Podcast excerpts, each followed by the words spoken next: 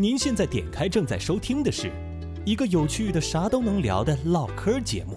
《夸夸其谈》。小电影需要配音吗，小电影是需要配音的，小电影需要配音的需要配，音真的吗？对需要配音的。那录错了要重来。录错了当然要重来，啊！你不能说你录一个，哎，读错了，不好意思，听众哈，你你你等我一下。我有一个朋友在线上给人算命，啊，线上给人对，算没错没错。哎，这是一个蛮好的一个，啊，这个真的挺好方向挺有意思，挺有意思。是是是星座吗？还是塔罗牌，就是各种各种。好，全球的听众朋友们，大家好哈，这里是夸夸奇谈，一个啥都能聊的节目哈。我们这个节目非常的新哈，但是也是一个非常有趣的一个唠嗑的节目。首先来介介绍一下我自己哈，有点紧张。呃，我是司机，呃，全名叫托斯特罗夫斯基哈，你就记住司机，叫我司机就可以了。我是一个配音员哈，也是一个独立音乐人。我叫唐子清，叫我糖糖就好。我也是一个独立音乐人。那么今天我们是要采访司机，所以我今天是一个什么都敢问的主持人。？Hello，大家好，我是明辨真理与套路，但是绝对不挡着别人跳坑的猫奇先生哎，欢迎我们的这个今天唯一的一个嘉宾哈，猫奇先生啊！谢谢大家，谢谢大家。那我们今天嘉宾不是你吗？我今天我今天我是主持人哈，我今天看了一下咱们今天要聊的东西，我就有点慌，对，其实今天我特别的害怕。是我们一起合力把你从主持人的位置上拽了下来，让你变成强行变成嘉宾，是因为今天我们要采访你一下，司机。就你知道，我其实我做这个音频呐、做做配音呐、这样做声音的行业其实蛮久的，也有呃有采访过我的，但是我就没有那么害怕。但是我不知道为什么坐在这里我就很害怕，你们嗯、呃、有点慌，有点对我们今我们还没有告诉听众朋友，就是我们今天的主题是做一名音频主播是怎样一种体验。那么在我旁边现在坐的这位司机，他是一位非常资深的音频主播。低调一点，好吧？我我今天打算把你的前半生都问一遍。但放心，然后那我们第一个问题交给我们亲爱的女主持。那当然，首先要问你从事这个行业有多久了？我从事这个行业啊，其实从我开始，从我还没有毕业，我就已经在在做就是声音相关，因为我本本身学的就是配音嘛。哦，配音好棒，配音专业是学的是配音，但是其实你们要知道，就学配音呢，其实呃，我觉得并不能让你学会配音，就是你从学校毕业了之后，你并不能就直接去做配音员，哎，为什么呢？比较，因为怎么说呢？我觉得配音这个行业的话，目前还来说是比较小众的，就是它整个公司录音棚不是很多，配音员也不是很多，但是呃，是因为它这个怎么说呢？僧多粥少，但是想做配音员的人又特别多。这个好像跟我的认知是相反的，因为我觉得有大量的地方其实是需要配音的。就我上次去玩那个密室逃脱，那个密室嗯逃脱说什么“您前方有一具死尸”，这个东西都是需要人来配音的。对，它是需要人来配音，但是你知道这些活儿啊，这些东西，呃，其实就交给一些目前来说这些配音员来配就 OK 了。其实我觉得整个行业其实算是饱满了，是吗？那你当嗯时为什么要选这个专业呢？因为我喜欢呀、就跟很多想去当配音员的人是一样的，就是因为喜欢这个行业。但是现在动漫行业这么发达，国漫行业这么发达，那个动画片这个配音也声优都都都都那个对饱和了吗？猫奇说到一个点子上，就是什么呢？就是我之前上过一个非常大咖厉害的一个老师的一个课，他是这么说的：他说，其实配音这个行业也算是依附于一些产业的，就比如说漫画这样的。为什么日本的配音员的话会那么的火啊，还做声优啊这这些东西嘛？然后、呃、因为他们有小电影声优明星，不不跟你也没关系。小电影需要配音？小电影是需要配音，小电影需要配音真的吗？对需要配配音的真的需要配音真的需要配音。就是以司机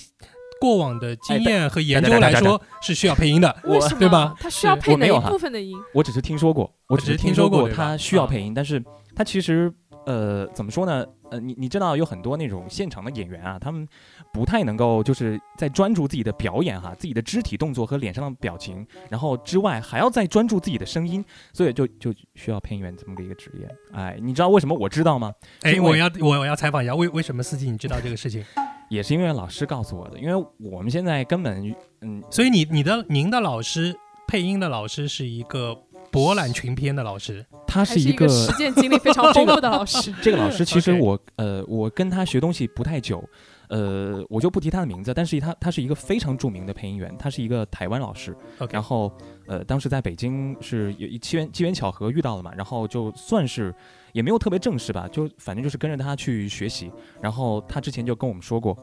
就是他之前曾经做过这种。对，我就知道哇，这种老师他们也是从超级娱乐片的配音，对吧超级动作片的，超级娱乐片，没错哈，也是从从这种小小的一些，呃，怎么说呢？这种电影其实还算是蛮小众，因为它不能放在这个呃商店去卖嘛，这种是没有办法非。常大众的小众，是一个不在商店卖，但是你怎么找都能找到的东西。对，但是对，嗯我觉得应该没有人会看到这个电影之后，哇，哎，这个配音演员配这个配的好，哎但是业内会不会有，比如说啊，都是配过，比如说三级片的，啊那会不会有人的表现特别突出，然后就会一直有这样的活呢？就是业内会注意到他，虽然观众不会注意到他。其实这是一个相对来说比较亚亚文化的这个产业，但是这个产业其实非常大。我觉得这是主流文化其。实其实其实今天有点跳脱啊，就突然间到这个话题当中了。对其实其实我了解这个部分当中，是因为去年其实出了呃 Netflix 出了一个很很有名的呃片子，是日本人拍的，是日剧，在在奈飞呃奈奈飞网上放的，叫《赤裸导演》，就是说一个日本著名的 AV 导演。嗯，他的一辈子的这个职业生涯故事，猫奇真的好懂啊这方面。呃，就 一辈子，对对对对，一辈子就是啊。然后这个这个导演后来一呃，我记得好像是是一条还是许知远也采访过他，我忘记了，反正好像国内也去采访过他，是这样的一个情况。所以我知道当中其实有一部分不是现场采音的，是靠配音来的。对但当然这只是一个比较小的亚文化的这个部分啊，在我们国内的目前为止，就是从历史上来说，以前的译制片全部都是配音的嘛，对吧？对对对，所以就是这个这个童自荣啊，这个这个这种声音就很棒，对吧？然后第二波就是配音的。呃，演员也会从那个呃电视剧的译制片当中来，比如我们小时候就非常喜欢看的什么这个《成长的烦恼》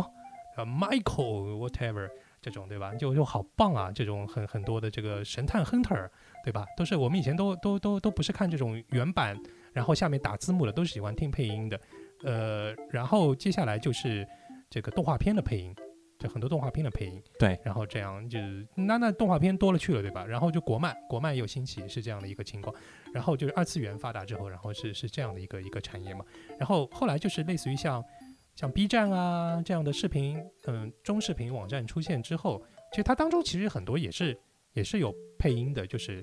就是呃嗯前面制作画面和后面那个播讲的人其实都是不一样的。对，但其实呃，像日本的那些动漫啊，他们一般呃，就比如说那些观众，他不太愿意去看一个国配的日漫的，他会看一个原原配，就是日文配音的一个。所以说，其实你想要这个配音员真正的发展起来，就站在台面上，然后有一大帮的粉丝啊。现在虽然也有，但是其实是一呃比较小众，还没有对比较完完市比较小众，市市场不够发达嘛。然后当国漫发展起来之后，就会诞生很多很多非常厉害的一些声优明星，就会像日本一样。对，其实我印象比较深刻的，最近就是那个这个冯宝宝，你们看过那个吗？就是 没有聊不下去了，你自己 讲完吧。好吧，好吧，我就不扯出去了。我们今天主题是关于音频主播，啊对吧？不是说那个主播哈，不是不是，但其实这是一个国漫发配音发家史啊对，就是就是你知道，呃，很多啊，就做这种音频的主播啊，像这种，就或者是这其实做主播哈、这个做电台啊，这门槛蛮低的，就是是我坐在这里就足以说明一切。没有没有没有，我觉得大家的音质都不错啊。但但是我对好奇的有个问题啊，就现在国内主流的音频直播的平台，因为猫奇先生通过一些市场的研究，知道现在整个市场的占有率嘛，相对来说是是喜马拉雅肯定是第一位，然后在第二位当中可能蜻蜓 FM 可能可能是这样的情况，然后第嗯三位可能荔枝，但是荔枝现在因为整个战略有所改变，它的这个荔枝微课做的也很不错。那当然，我插播一段广告，我们在猫奇好大学在荔枝微课上面也有我们的课程，我们课程是关于时尚零售行业的管理课程。哇，天呐，好想去听啊，嗯好想去听一听。啊我们可以 OK，打欢迎大家，折可以打折，可以打折，可以打折可以可以，可以打折是 OK。然后就是呃，但是现在看到也有一些新的，好像也也后来居上。我我看到这两天木木好像也开了音频直播。对，现在好多我我知道 Q 音乐也开始做这种音频的直播的，我觉得它就像一个风口一样。在我知道做这个音频直播的时候，其实呃在好几年前突然出来这么一个音频直播，我当时在想，那时候视频直播其实已经开始火过了，然后再开再开始走下坡路了，就是已经有点有点饱和了。基本上能够火的都是那那些头部嘛。然后突然出来一个音频直播，我在想，那看不见画面，只能听见声音，有什么？有我我觉得没有什么没有对啊，它竞争力吧？它的功能到底是什么呢？对我当时想了很久，然后直到我自己开始做以后，我才发现，真的还蛮多人爱听这种音频的直播，因为可以解放自己的眼睛。你可以闭上眼睛，然后在开车的时候，或者是你你想要去睡觉的时候，这个时候打开一个非常好听的男生啊，或者是女生啊，你就会睡得非常的香甜。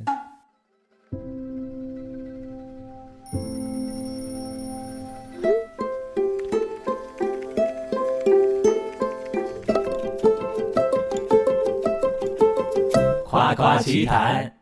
哄睡，对吧？这是一种，这是一个蛮大的场景。个 OK，对，蛮大一个所以所以如果哄哄睡的话，它一般都是就是几点开始播到几点呢？都是哇，那就蛮多的，其实蛮多的哈。基本上从晚上九点开始就有很多很多这种哄睡因为大家。哄大家睡觉的时间段应该是不同的，对所以各个时间段的主播应该都是要有的。其实每个主播他会看他自己的，根据自己的时间，然后再根据粉丝的时间。假如说很多粉丝，比如说啊，现在有个粉丝他能够去呃，类似于投资啊、刷礼物这样的，然后这个主播他可能就会去依据这个粉丝的他的时间来去决定他的开播时间。其实像像猫奇先生小时候啊，就是伴随着这个上海的这个嗯这个广播广播电台和广播这个行业当中的那个、这个发展嘛，然后然后然后第一次接触到有一档节目是从晚上十二点钟开始播到早上六点钟的，叫《相伴到黎明》，它是一个主持人负责一晚上有六个小时，然后。这个是属于哄哄睡的一个一个、我特别想知道他是是直播还是录播？他是直播，他每天都是直播啊每天都是直播。那这个主播应该是怎么说呢？头发还好吗？对对，当时其实在这档节目当中出了一些非常有名的这个呃主播嘛，然后他的嗯节目的形式就是可能在十二点钟到嗯两点半或者甚至于三点之间，其实除了可能一些他对一些选题啊、一些主题的可能的一些呃散文的文章啊，或者一些一些一些东西的述说啊、一些故事的述说之外，就蛮好睡的那种。其实会会接观众呃深夜午夜的那个深夜的电话深夜电电话，话，对，然后有些感情什么的，然后就是其实当年万峰怼听众这个风格是从呃相伴到黎明那档节目当中的两个女主播开始的，是两个女生开始哦，的。真的吗？是对对对对，哎然后其中有一个女生，一个女生叫叶莎吧，我记得叫，还有另外一个女生，就是这两个女生都都是有点这种风格的，是这样，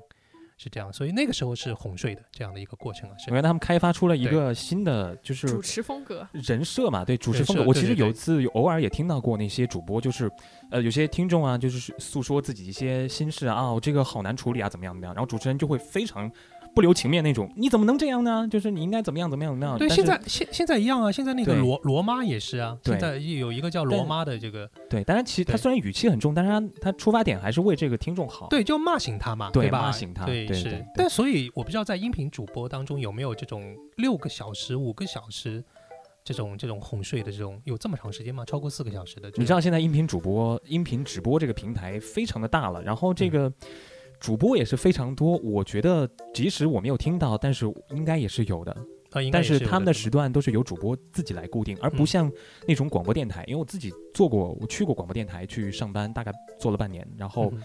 嗯呃，就怎么说呢？这节目都是固定的。其实广播电台那种那种互动性就没有那么强，因为你看不见，或者是它那个实时性没有那么高。对对对，因为那个时代基本上都是打电话进来有电话编辑，对吧？先了解他的想要的这个情况，然后再把他接到主播当中，然后控场。没错没错是，这样哦而且我都不知道，我以为就是嗯主播自己接，哇塞，你你你有没有看过《爱情公寓》啊？我没有，哦，这个聊不下去了。我可能是个那个陈赫，陈赫，陈赫演的那个曾小贤，不就是那个深夜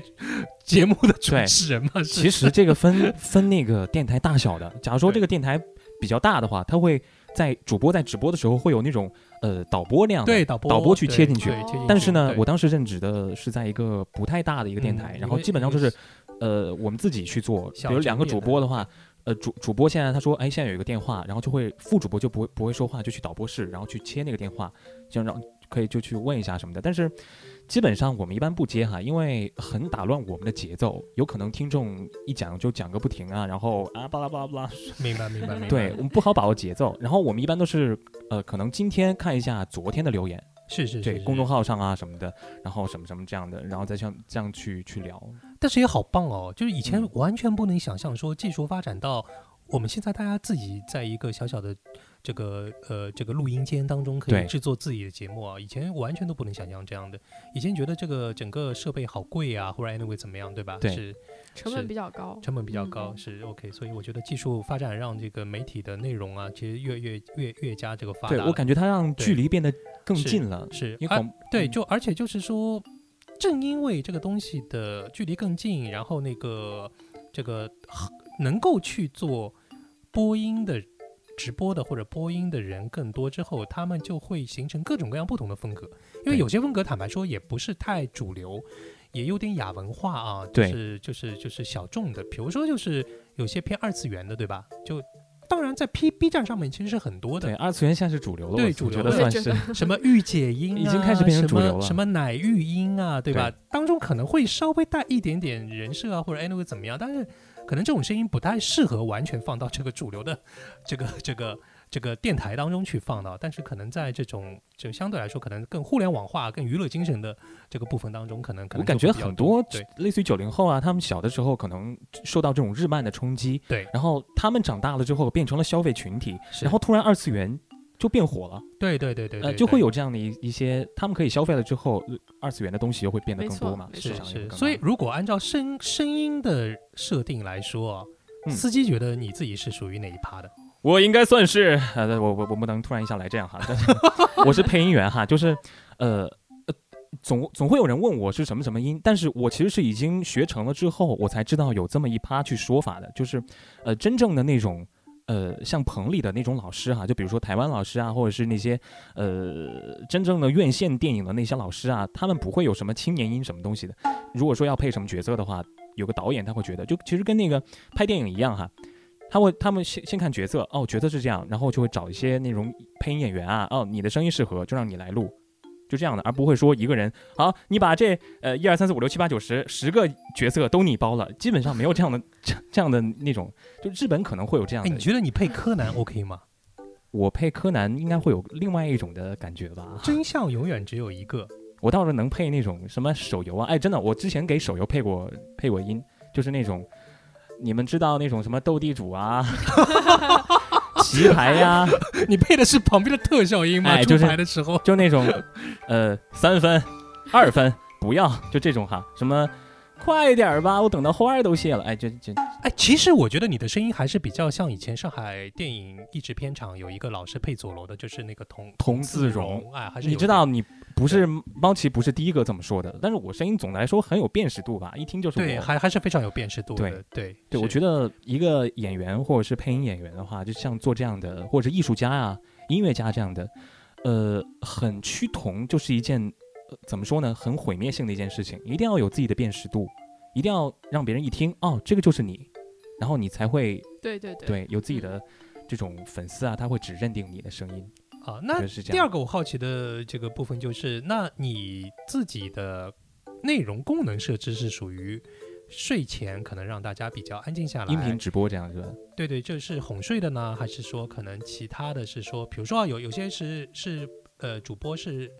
是播小说的，对吧？我干过，啊，你也干过，就是我哇塞我打开你，我能基本上？我基本上音频音频我都试过哈，就是呃有声书啦，什么这种电台节目啦、新闻类的啦，还有那种呃音乐类的，我都做过。哎，你的有声书当时是播了一些什么样的这个？哎，这么一说，其实我还蛮想聊这件事情，因为当时我我算是运气还蛮好的，就是呃我当时也是去喜马喜马拉雅这个平台嘛，然后当时是怎么回事呢？我刚刚我还没有毕业哈，一五年的时候，然后我当时也是学生嘛，想自己体验一下，然后提升一下自己的业务水平嘛，然后就接了一本那个一个恐怖的啊恐怖悬疑类的。悬疑类的，你知道当时我录的时候，我基本上哈，因为我当时还有学业呀、还有其他的一些事情要做，然后基本上就会挪到晚上到凌晨两点的这段时间去录这个，哇塞，然后然后呃，中间其实发生了很多故事哈，发生了很多故事，但是我大概花了可能半年的时间把它录完了之后，还哦好像没有半年，一两个月，因为那本书很薄哈，很短。然后录完了以后，我从我看着我自己的账号从零变成一百，我当时到了一百，我蛮开心的。到了两百，到三百，到四百，那本书好像给我涨了大概两万还是三万的粉丝。哇塞！对是多少时间当中的？呃，一一个月吗？好像很快很快，我就看着他，因为我的粉丝不是那种爆发式的增长，而是那种稳步提升，到现在还在增长。现在的粉丝数量我看了一下，呃，十四点九万吧，好像是快十五万的一个数字。所以你播恐怖悬疑小说的我之前时候的语声音是如何的？真的是这样，就是，呃，在录那些书的时候，一定要渲染那种氛围，营造出来，然后你说话的声音就非常的低。但是我求求你们，千万不要去听那本书，因为实在是太难听了。我现在去听的话，我不知道啊，我觉得当然，因为这是你的初初始创作嘛，对吧还没有经验，对，对我当时就觉得，我现在觉得哈，真的很幸运哈，因为当时平台可能是因为主播不太多，然后呃，我当时被推荐了那本书，好像大家还蛮愿意去听的，然后那个订阅量还蛮高的，然后后来慢慢又接了几部书，现在好像呃最火的一部那部有声书哈是这种男生听的那种游戏类的，然后这种游哎，戏类的、游游戏类的是怎怎么解释啊？是游戏类的书是讲什么的？游戏类的书吗？哇，你们这个不知道吗？我们不知道，难道是没有看过吗？